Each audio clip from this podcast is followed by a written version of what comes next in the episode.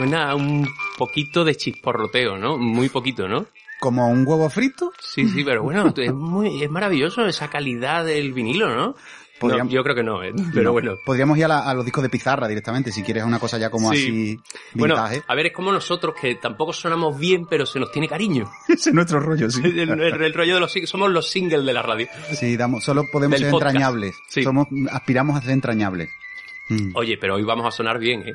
Hoy vamos a. Hombre, hoy tenemos un invitado, vaya invitado, vaya invitado, que además ha elegido la, las bandas sonoras que va a ir sonando en el, en el programa, la ha elegido él. Sí, sí, sí. Y que, del que, em, al que hemos citado ya en alguna ocasión. Sí, cierto. Hemos hablado de Cierto, él. cierto. Y, y hasta bien, por eso lo podemos, lo hemos podido invitar, ¿sabes? Sí, sí. Si lo hubiéramos criticado igual. Glósanos un poquito su currículum. La figura de, de bueno, Uy, cuidado, cuidado. no lo decimos No, no, no, no, Uy, mantenemos uy, ahí el misterio. Que te gusta a ti un Sí, misterio, sí, sí. Javier Veré. Bueno, pues vamos a leer lo que se comenta en redes de Antonio Álamo. Ya lo ¿Pero por dicho. qué lo he dicho? Es verdad. Bueno, la verdad que es una tontería porque... No, pero cortamos porque- esto. No, no pasa nada, porque en el título del programa ya pondrá entrevista... O sea que- o sea que da igual, estamos haciendo aquí un poco... cebando algo que ya se sabe lo que es, ¿no? Bien, pues dice, voy a, a, a a introducirlo para quienes no lo conozcan. Porque me, me da una cosa épica con esta Venga, música. venga, vamos, Estoy por vamos. dando tiro. Su trayectoria le confirma como uno de los grandes autores teatrales de nuestro tiempo. Su amplia obra, que abarca novela, cuento y teatro, ha sido traducida al francés, portugués, rumano, catalán, árabe, ruso, italiano e inglés, y un gran número de sus obras teatrales han sido representadas tanto en España como en el extranjero. Es autor, además, de versiones y dramaturgias tanto de autores clásicos como contemporáneos. Ha colaborado asimismo en distintos medios periodísticos y ha impartido talleres de creación dramática en España y México. Además ha sido director del Lope de Vega y ha recibido, entre otros, el premio Marqués de Bradomín, el. Tirso de Molina, Bien, el premio Ercilla bien. y el premio Bor.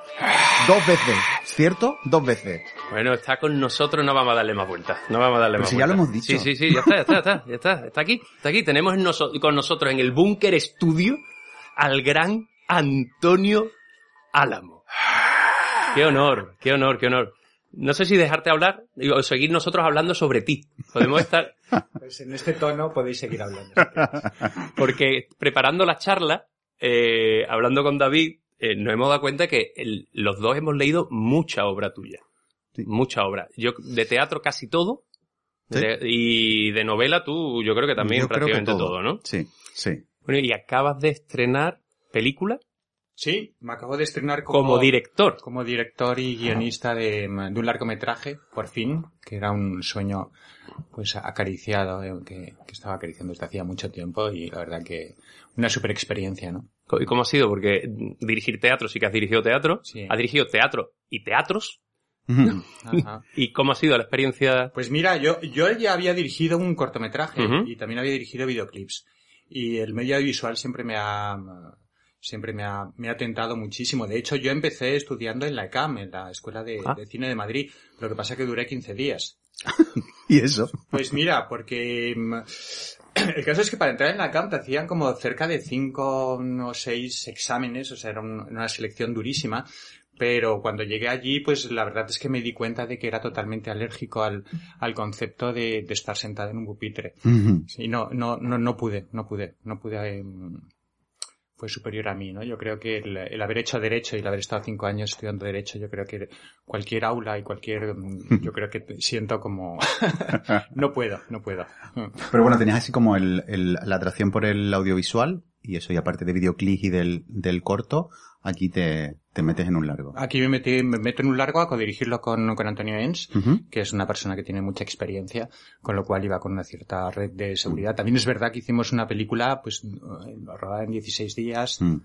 Eh, con poco presupuesto, con un montón de actores, con un montón de localizaciones, pero bueno, ha sido una experiencia, la verdad, que bastante, bastante positiva, ¿no? Y, y- y de aprender muchísimo, ¿no? Quizá a lo mejor la mayor diferencia que hay cuando estás dirigiendo teatro o cuando estás dirigiendo cine es que en, en el cine lo tienes que tener todo desde el mucho más claro. O sea, no- claro, no, no hay vuelta atrás. O sea, Ujú. todos tenemos la experiencia maravillosa del teatro, que es, que es un medio como tan, ah, tan artesanal y tan, eh, tan, eh, tan dúctil, ¿no? Que uno puede incluso en un, en, en la última semana cambiar el montaje. Mm. O incluso a mí me ha pasado de pronto de, del, uh, tres horas antes de levantar el telón darme cuenta de que una, de que una escena estaba mal escrita y, uh, y, y, proponerle a mis intérpretes, decirles, oye, la escena está mal escrita, aquí os dejo la, la escena bien escrita. Mm.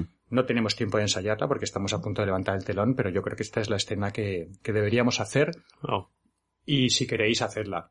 Y, y a veces te han dicho hasta que sí, ¿no? No, y me dicen que sí. Quiero decir, porque esa es otra cosa, ¿no? Que es que el, los actores de, los actores de teatro, bueno, la, yo creo que la gente de teatro, ¿no? Mm. Eh, creo que somos en bastante incombustibles y, Mm. y, nos prestamos absolutamente a todo, ¿no? Creo que, creo, creo que hay un amor por el oficio brutal, ¿no? Mm. Y, y una gran capacidad también para, para, para, para sortear los inconvenientes, ¿no? Que yo en el mundo del cine la verdad que es que a veces me encuentro que un poco que el, que los métodos de producción como que no son tan dúctiles, ¿no? Como en el, como en el teatro. Y, y bueno, parte de mi apuesta en esta película fue precisamente exportar algunos de los, Mm. de, lo- de los métodos o, de cómo funcionamos en teatro, el, el hacerlo en, en cine, ¿no? O sea, yo, yo tuve, entre comillas, como peleas, ¿no? Con, con, con la producción porque yo quería más ensayos. Y, y le- y decían, ¿ensayos para qué? ¿Para les, qué? Sonaba, les sonaba como marciano, o sea, no, no, no entendían el concepto, ¿no? O sea, que es un poco...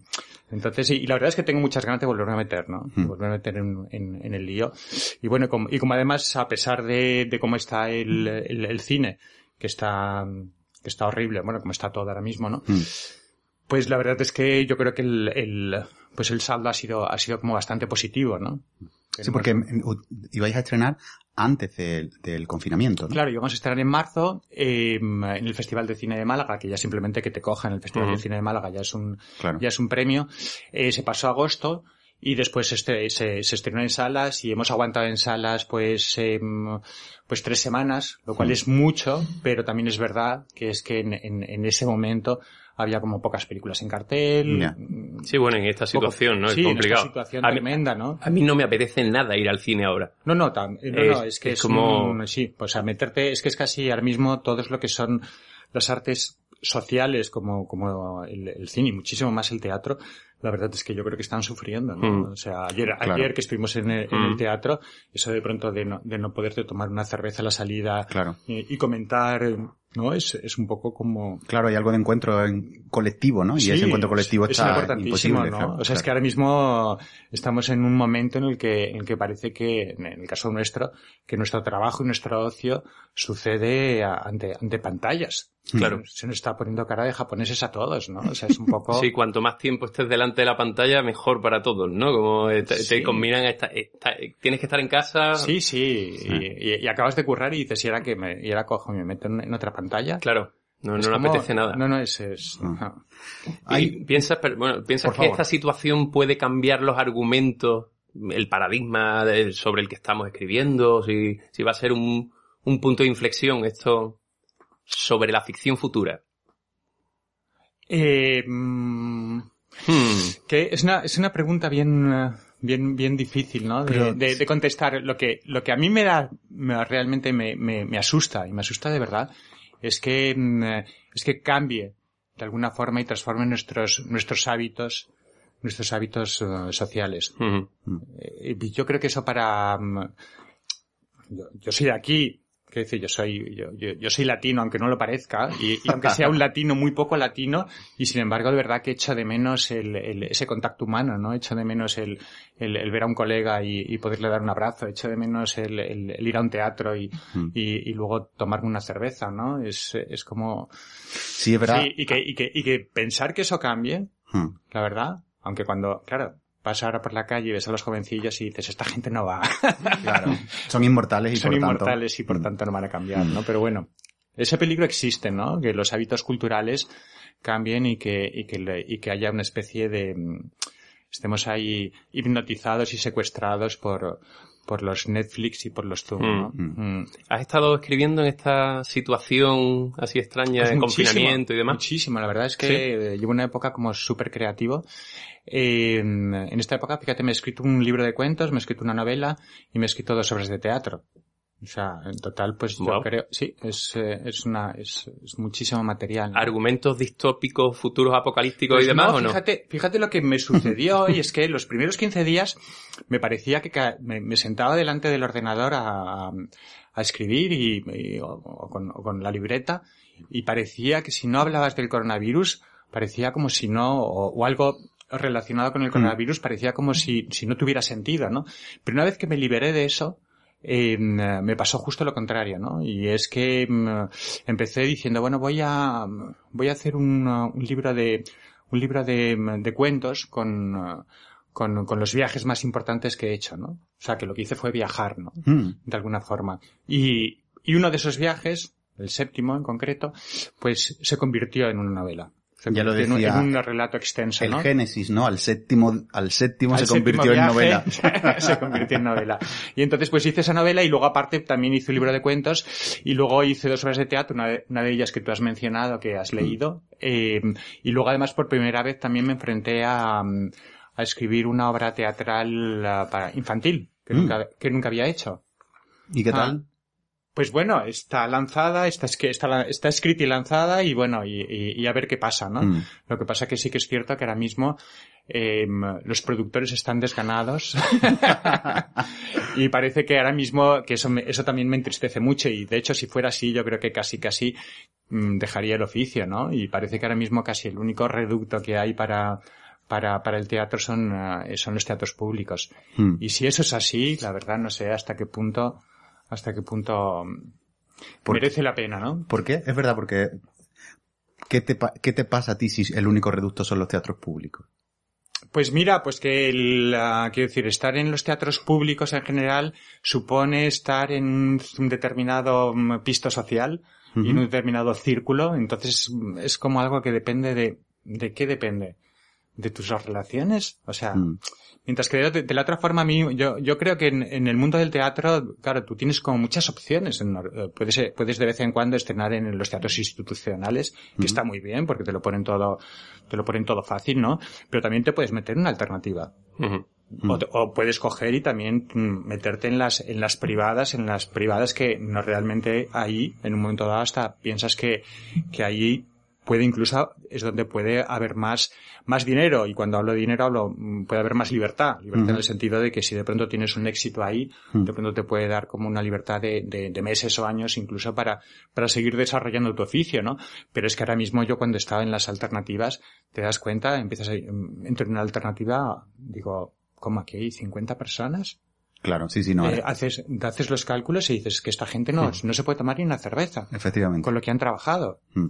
Y, y, y quiero decir, antes nos tomábamos una cerveza y una tapa. ¿No es cierto? Por lo menos. Sí, sí, Pero sí. es que harán, es que harán y la tapa, ¿no? Ah, Entonces, claro, el, el, en el caso de que, de que esto se estreche y únicamente sea el teatro público, es como un poco mm, mm. institucionalizado. Sí. Quiero decir, yo creo que en ese momento es, es un, sería un poco espantoso, ¿no? Que, Mm. que hubiera esa, esa, esa falta de flexibilidad, ¿no? Para poder concurrir en distintos medios, ¿no? Bueno, yo he estrenado contigo una obra en, en, la- en- en te- en teatro alternativo, ¿no? Sí. Y, y bueno, es también una, una, una experiencia buena, ¿no? claro. sí, sí. Dentro de las dificultades, ¿no? Mm. Y tú cuando, porque tú fuiste director del Lope de Vega, del Teatro Lope de Vega de Sevilla, cuando lo viviste desde ese lugar, el se, o sea, tú eras el que estaba gestionando o dirigiendo el- un teatro público, eh, ¿cómo lo viviste? O sea, con- desde esta perspectiva, ¿no? De que, de que el, el teatro público o el- la inclusión en el teatro público tiene mucho de eso que ver con relaciones, con, bueno, con- que depende de diversos factores que no son que funcione o no funcione con el público solamente. ¿no?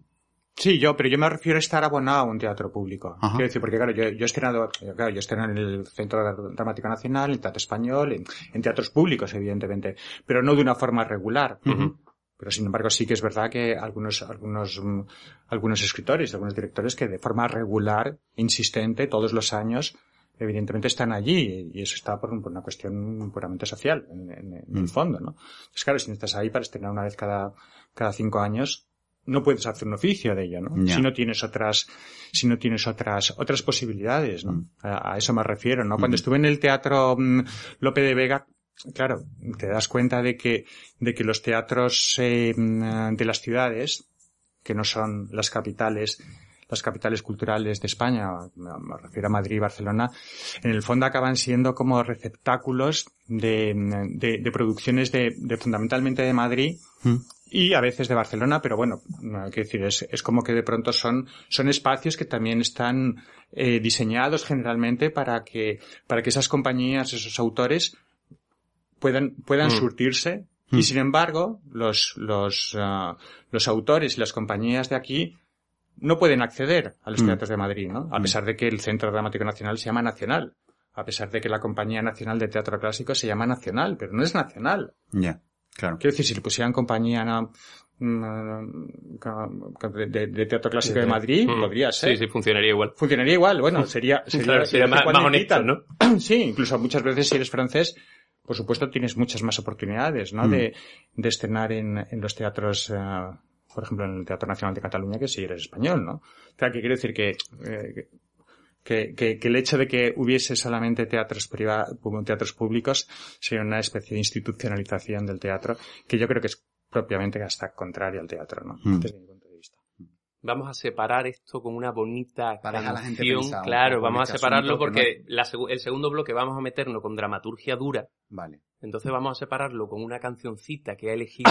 porque esto, esto que es muy espeso, me parece. No, no, no, no. ahora viene lo espeso. ¿Cómo que ahora viene lo espeso? Hombre, claro. vamos a meter con dramaturgia. Ha sido, la primera parte ha sido obra y gestión. No, no, es que no sé. bueno, dinos por qué has elegido este tema.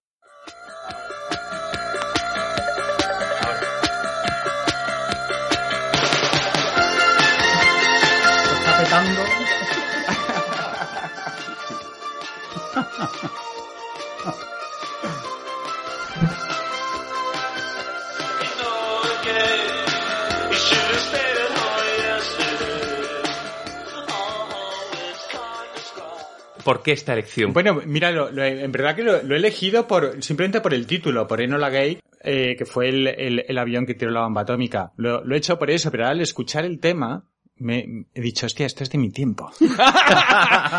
y, viendo ese disco tan viejuno, digo, hostias. es que ya somos unas señoras mayores, esto es así. Pero si esto es de mi adolescencia. bueno, y la bomba atómica está muy relacionada también con tu obra, ¿eh? Sí, bastante. Mm. Yo, fue la primera obra que leí yo de Antonio, fue Los Borrachos. Así mm. que, que es mi obra favorita, por, al ser la primera que Como el primer fue, fue, fue mi segunda obra. Mm. Ah. Ah, entonces, bueno, estaba, estaba como recién estrenado. ¿Finalista del, del Nacional de Teatro? Fue, finalista. Del Nacional de Literatura Dramática, ¿no? Sí, sí. Que se lo llevó, en este caso, a Benetti Jornet.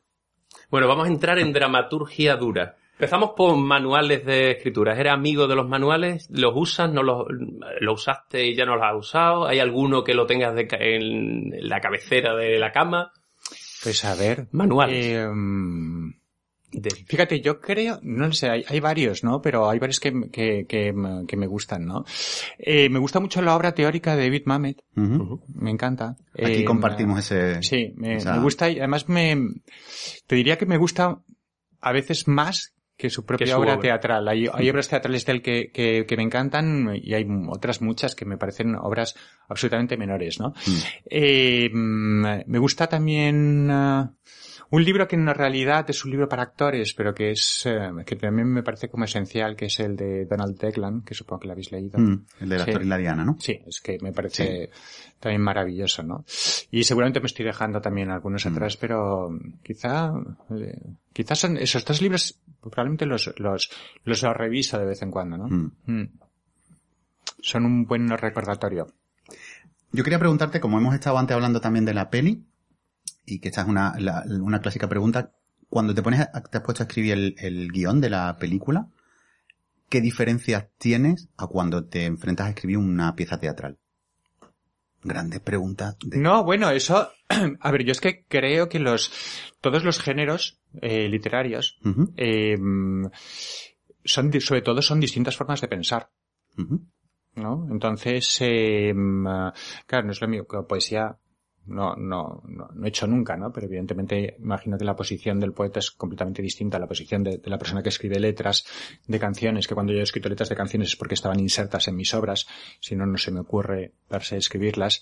Eh, pero evidentemente cuando escribes narrativa, cuando escribes prosa de ficción a cuando escribes teatro es completamente distinto. ¿no? Eh, y en el caso del, del teatro y el cine, evidentemente están muy hermanadas, por lo menos a lo que es lo, yo creo que lo que es la esencia, evidentemente la, el, el, el guion es también escritura dramática, ¿no? Ujú. Es escritura donde, evidentemente, ¿no? Es, es, es, es parecido, ¿no? Lo que pasa que sí que es verdad que hay un chip que tiene, que tiene que cambiar y es el, es verdad, no sé si os pasa a vosotros, pero yo desde luego cuando estoy escribiendo teatro también visualizo. Sí, claro. Pero claro, esa capacidad de visualizar eh, en el cine, claro, te lleva también a, ah, a visualizar como hasta pequeños detalles. Claro. O incluso, en, en ocasiones, hasta visualizar el, el, el tipo de fotografía que tiene que haber. Mm. ¿El peso de la palabra frente al peso de la imagen podría ir por ahí o, o tampoco? Mm, A lo mejor, eh, no, eh, fíjate que, que todos los guiones que he escrito, sinceramente, son, son todos bastante verbales. eh. Ajá. Son, son, son muy verbales. De Entonces, hecho, por eres, ahí no. eres muy fan de Woody Allen, que, Bueno, es un Woody hombre que Allen- habla mucho en, en Bueno, sus guiones. por ejemplo, Woody Allen es, eh, es, es un caso, en ese sentido es un caso paradigmático, ¿no? Siempre te- en, en cine está un poco, la obsesión está un poco absurda, ¿no? De, de con el, con la plantilla que, que generalmente se, se, se utiliza, Sí. te dice una página un minuto, ¿no? Es más o menos el cálculo que se hace, ¿no? Pero claro, tú te coges cualquier guion de Woody Allen, y yo aparte de verme todas sus películas también me leo sus guiones, y claro, te coges cualquier... Pe Han y sus hermanas tiene de pronto pues 250 páginas. Y, Claro. claro. y dices, ¿cómo es posible? Claro, porque habla O sea, mucho. Habla muchísimo. Y- y- claro, y él- muy ligero, ¿no? claro, Habla claro, mucho y muy que- ligero. y al mismo tiempo. Claro. ¿No? Y se, y se juntan las conversaciones. Pues claro, tú tienes el, eh, la típica película de Woody Allen, empieza con un plano general de Manhattan, y ya en ese plano general de Manhattan, ya hay, mm, mm, ya, ya hay un montón de palabras, ¿no? Mm. Mm.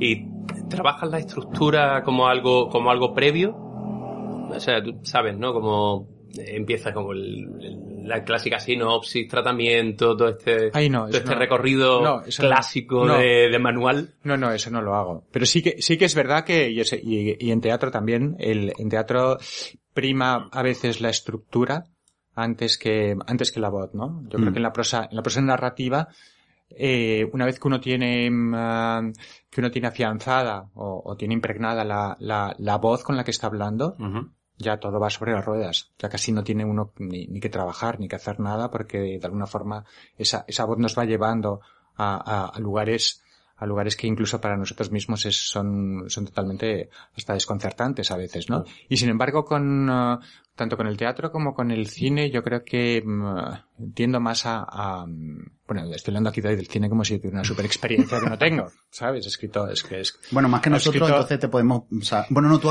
tú hiciste una peli, tú hiciste el guion de una Estamos, peli. estamos entrevistando a Antonio. Bueno, pero... Quería yo hablar ahora de la documentación, la importancia que yo creo que le das a la documentación en todo, bueno, en tu obra dramática y, o muchas referencias a momentos históricos, a personajes históricos. Sí, pero fíjate que suele ser al contrario. Es decir, no, no, mm, en, el sentido de que no es que yo de pronto diga, mm, eh, me interesa escribir sobre este personaje y me ponga yo a documentarme, Hmm. sino que es justamente al contrario. Es decir, que yo me he interesado por un tema y he estado leyendo sobre eso y de pronto me ha saltado la chispa de decir, aquí habría una buena, Mm. una buena historia. En el caso, por ejemplo, del, de, de, de los borrachos fue así, ¿no? Era un, pues me dio una época por, por leer mm, en torno a la mecánica cuántica y sobre todo, eh, sobre todo, eh, lo- lo- las implicaciones filosóficas de la mecánica cuántica, por supuesto, mm, muchísimos libros de científicos, obviamente de divulgación científica, que son extraordinarios, ¿no? Eh, que, son, son, son libros maravillosos realmente, ¿no? Y me metí en, ese, en, un poco en ese tipo, en ese tipo de lecturas fascinado, fascinado simplemente por, por el, el modelo del universo que se había empezado a crear en, eh, en, en los albores del siglo XX. Y, mm, eh, y un día leyendo una, la autobiografía de Otto Fritsch, que fue el, uno, de los científicos que estuvo en, que, da nombre a la, a la, fisión del, del, átomo, pues en el capítulo en el que estaban trabajando en la bomba atómica, pues en, en una, en una mera línea, pues decía, em, eh, nos dijeron que Hiroshima había sido arrasada y todos nos dirigimos a los teléfonos para reservar para reservar eh, mesa en, en, en la fonda de, de- Mm. de Santa Fe. Y claro, a mí esa, esa, esa mera, esa mera frase, dije, Hay una historia ahí, ¿no? claro, yo dije, "Te- te- tiene que haber sido increíble haber presenciado esa, esa, esa cena, ¿no? Mm. Sobre todo porque, claro, porque mm, todos estos personajes yo los admiraba, mm, pero enormemente, o sea, me parecían unos, unos, unos tipos geniales absolutamente, ¿no? Una gente con una sensibilidad extraordinaria, con un, con una, con unas vidas ah, totalmente mm, pues eh, épicas, ¿no? En cierto sentido y como fascinantes, ¿no? Con, un, con una curiosidad y con un con un nivelazo. Entonces, Mm. claro, estar ahí y con esa gente que estaba ya como con el con, con, con el gusanillo de ¿es necesario tirar la bomba? Mm. Si estos cabrones ya se han rendido. Porque lo cierto es que no era necesario. O sea, lo cierto es que, de, de hecho, ellos sí, ellos intentaron convencer a las autoridades militares de que, de que bueno, que, que se limitasen a invitar a Hirohito, al emperador japonés, y, y, y que, y que le invitaran en primera línea a, a presenciar cómo, cómo mm, hacían desaparecer una isla. Una isla desierta. Pero los americanos, el poder militar dijo, Oye, que nos hemos gastado mil millones de dólares. O sea, aquí- con el dinero no se juega. ¿no? Esto hay que comprobarlo con personas, ¿no? Qué fuerte. Sí, sí, es muy fuerte. Y en la documentación, porque por ejemplo, yo una cosa que, de hecho, trabajando contigo, mm, me contagiaste es también la, la documentación. Muchas veces pensamos en la documentación solo cuando trabajas con personajes históricos, pero al final también la documentación te metas en el tema que te metas y muchas veces es la documentación desde lo personal. Y, me, y pienso ahora en, en la versión de Fuente Ovejuna que hiciste con la... Ah, bueno, con- es que eh, TNT a mí, a por ejemplo, uno de los regalos y de las cosas más maravillosas que, que, que me parece de, de, de ser escritor es precisamente la, la cantidad de aventuras en las que te metes. Yo jamás, cuando decidí ser escritor, cuando era adolescente, eh, jamás se me, se me pasó por la cabeza pensar que esto fuera tan divertido en ese sentido, ¿no? En el- eh, sí, o sea, que no solamente estar ahí en, eh, escribiendo, sino que muchas veces el, tu curiosidad por, por un determinado tema te lleva, pues eso, te lleva al Bacien, te lleva al Bacien con, con esta obra que, que tú comentabas, ¿no? O te lleva al Vaticano, te lleva a vivir Mm. en el Vaticano, o te lleva mm, a, a empezar a, mm, a codearte con, con brokers y con traders de bolsa, o te lleva, mm, pues con los temas que te has ido interesando, ¿no? Claro, te- eh, por ejemplo, cuando yo escribí la, la, la novela de, de Natasoy, que, me- que me llevó prácticamente dos años enteros de, de escritura, o sea, yo es que veía una monja y me pegaba a ella. Es que. O sea, yo el, día que ya dije, ya no me interesan más ni, los curas, ni los cardenales, ni, ni los arzobispos, también fue una liberación, ¿no? Pero me, me tiré muy clavado en esa... Porque, ¿qué es lo que te interesa? O sea, ¿qué te llamó de, de para escribir esa historia? O sea, ¿cuál Ah, fue para el tema? esa historia. Sí, porque hablabas Pues- de la mecánica cuanta- cuántica con los borrachos y para Nata Soy, ¿por dónde fue, fue- cuál fue el hilo del que tiraste para acabar? Pues mira, en fíjate, en, en el caso del, ah, de esa historia lo que me llevó a escribirla fue, mm, ah, eh, ah, estuve viviendo un- un- una temporada muy corta en, en Benares, en, en la India, Mm. y mm, durante esos cuatro meses y tal, pues coincidió que, que el Dalai Lama eh, iba a dar un, ah, pues iba, iba a hacer una congregación de budistas y tal en Sarnat que es un, un pueblecito como sagrado que está a 11 kilómetros de, de, de Benarés. Y entonces yo acudí allí y, y en aquel momento el Dalai Lama eh, dijo algo que a mí me pareció como muy, muy, muy sorprendente y es que, y es que mm, comentó que, que él no estaba seguro de ser, ah, de ser una- la, la reencarnación de,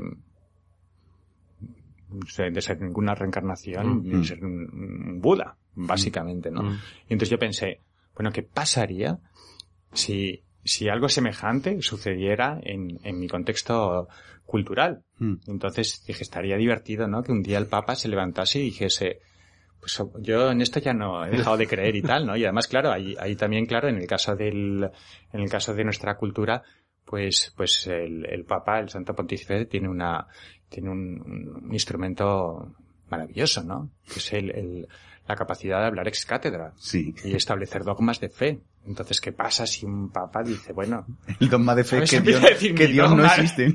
o que, no, o, que hay que, o que no hay que estar tan seguros, por ejemplo, ¿no? Entonces, claro, imaginé esa, imaginé esa historia, pero claro, yo que nunca había estado con, nunca había ido ni a colegios de curas, ni había tratado demasiado con, con sacerdotes ni, ni tal, pues cogí y me fui a, me fui a Roma y, y viví una, una, una maravillosa aventura personal con, con, con personajes de la, de la curia romana. Y de hecho, cuando la novela salió, la gente decía, menuda sátira. Y yo decía, no es sátira, es que esto es, esto es así. Pero es que lo es parece, así. ¿eh? es verdad que lo parece. Parece casi una farsa No, no, pero, enorme. pero algunos de los capítulos así como más disparatados están vividos en primerísima persona. Wow. De hecho, una, una cosa que tú contabas con, con, este, con esta, cuando escribiste la novela, recuerdo que tú decías, lo que más me flipaba no era, bueno, que hubiera obviamente sexo, mm, sabes, drogas, no sé cuánto, sino que cuando hablaban de la existencia de Dios decían, bueno, algo habrá, ¿no? O sea, que no había... Bueno, sí, está, el- está, hay muchos ateos allí. Está claro, está claro. Tenemos una colaboradora Ah, que ella quiere convertirse en reportera, una reportera así como de investigación, pero le, no sé, le sale regular porque nos ha mandado dos preguntas. La primera nos parece que no está en el contexto porque parece una cosa como de sálvame. Que todavía vamos a intentar Que conseguir audiencia sin Sálvame. Claro, claro. que después llegaremos ahí. ¿eh? Entonces vamos a pasar directamente a la segunda pregunta que nos ha enviado. vale. A ver si la tienes por ahí. Sí, la lanzo.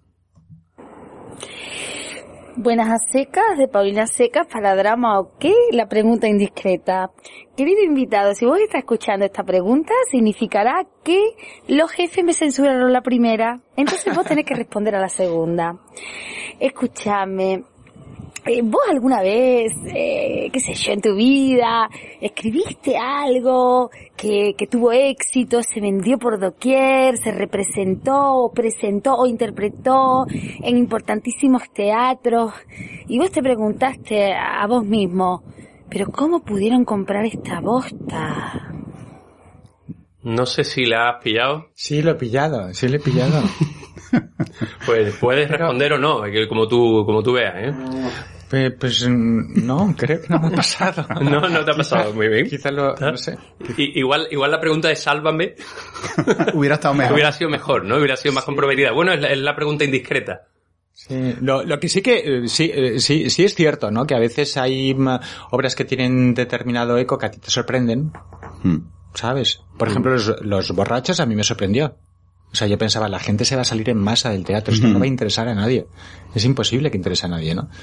Y sin embargo no fue así, ¿no?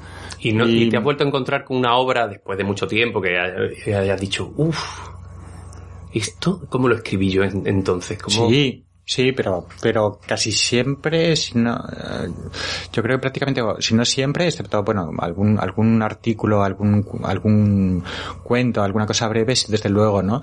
Pero casi todo lo que es, eh, me puede avergonzar, afortunadamente, está, se quedó en el cajón. que esto está bien. ¿Te sueles releer esta cosa?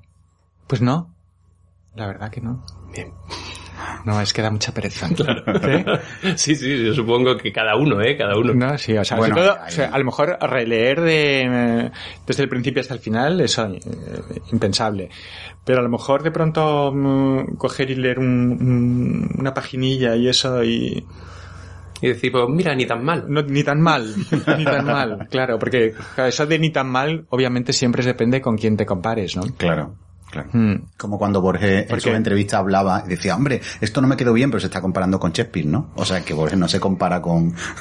Entonces, Bueno, pero Borges se puede comparar con sí, sí, Shakespeare, ¿eh? sí, sí, pero bueno, que por eso, ¿no? Que depende de con quién te Claro, compares, más allá de que... evidentemente no. Mm. Pues Antonio, estamos ya en tiempo. Ha sido un Bueno. placer total.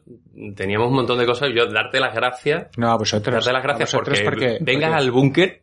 No, no, primero. no, de verdad que este programa tiene muchísimo, muchísimo encanto, ¿no? Mm. que nos trajera a Sevilla, porque además, yo gracias a Antonio conocimos, bueno, yo en la primera traducción de Sarah Kane, Mm, Cierto. fue una traducción tuya. Sí. Sí. Sí, eso fue un placer, la verdad. Aparte a Sara, la, la conocí en el Royal Court y, Mm. y bueno, la verdad que, bueno, la conocí. Lo, lo poquito que se podía conocer, Mm. ¿no? Claudio Torcachil, cuando lo trajiste También, aquí, a una de las primeras veces que estuve en España fue aquí, ¿no? Sprecherburg también. Sprecherburg. O sea que tenemos que agradecerte mucho, mucho, mucho la gente de teatro. Pues gracias, gracias. Pues mm, nada, esto ha sido nuestro programa. ¿Quieres? Vamos a terminar con el último single. Eso es No le preguntes por qué ha puesto esta canción. Yo creo que es mucho mejor escucharla y despedirnos. Voy a entrar en un momento como de radio, así como de toda la vida, ¿no? Como solos en la madrugada. Bueno, queridos radiodientes y radiooyentas, eh, hasta aquí el programa de hoy. Agradecemos a Antonio Álamo la colaboración. Estamos muy tristes ahora por Janet. Y recuerda, puedes apoyar Drama o que para que Javi pueda seguir comprando cacharritos. Os queremos. Siempre. Soy rebelde porque siempre sin razón me negaron todo aquello que pedí.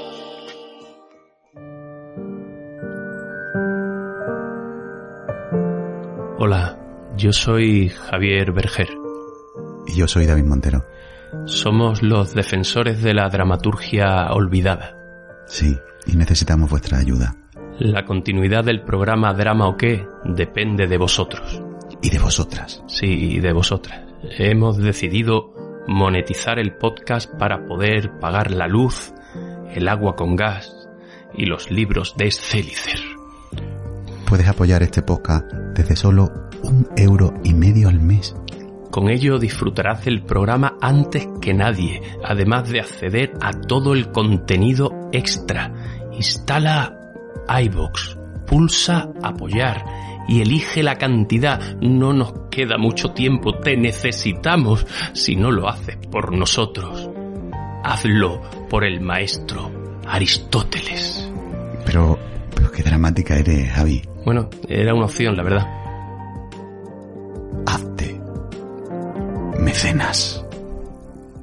Aristóteles.